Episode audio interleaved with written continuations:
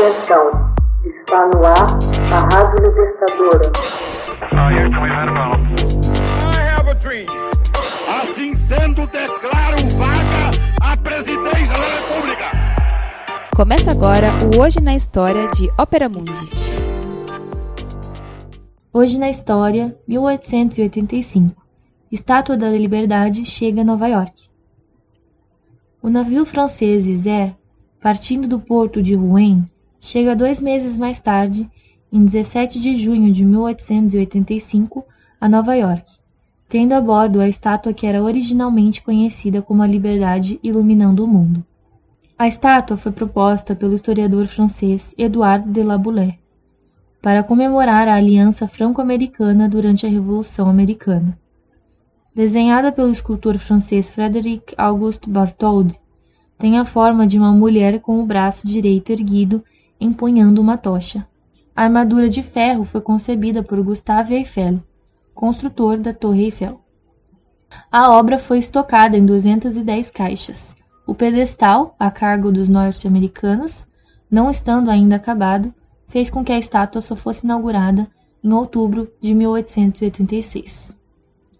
Em fevereiro de 1877, o Congresso em Washington aprovou a utilização de um local na ilha de Nova York, Bedloe, que havia sido sugerida por Barthold. Hoje o local é conhecido como Ilha da Liberdade.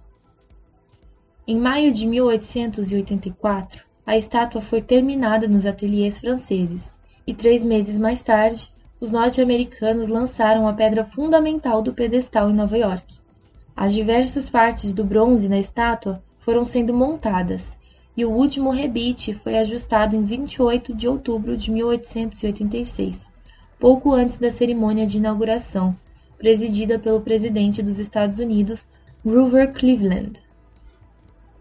No pedestal há uma inscrição de New Colossus, um famoso soneto da poeta norte-americana Emma Lazarus, que dá as boas-vindas aos imigrantes que chegavam de todas as partes do mundo, que assim dizia: Give me your tired, your poor, your huddled masses yearning to breathe free, the wretched refuse of your teeming shore. Send these, the homeless, tempest tossed to me.